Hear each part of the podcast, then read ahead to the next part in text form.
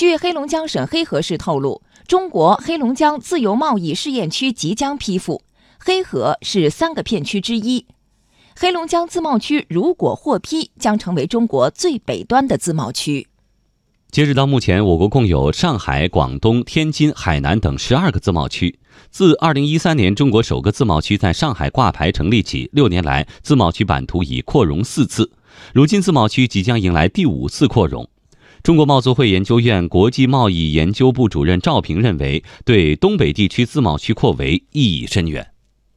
对于东北来说，建设自贸试验区可以把原来的振兴东北老工业基地这样相关的政策能够提升到一个新的高度。东北会结合振兴老工业基地这样的政策，把制约产业发展、制约营商环境改善的各种体制机制的障碍。进行深入的改革和创新，从而使原来振兴东北老工业基地的相关的政策措施能够更好的得到实施。振兴东北老工业基地的目标也会在制度创新的过程当中更快速的去推进和实现。赵平认为，在黑龙江省，特别是像黑河这样的边境城市设立自贸区，地缘和区位优势明显。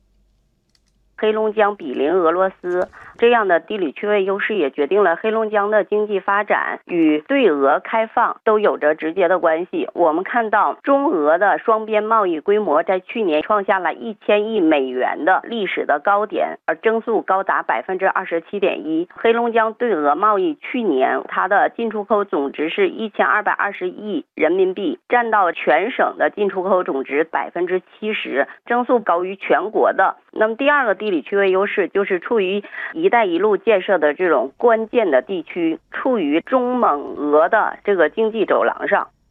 伴随“一带一路”倡议，黑龙江对外贸易进入快车道。赵平说：“黑龙江自贸区如果获批，将加速中蒙俄自由贸易实现新的突破。”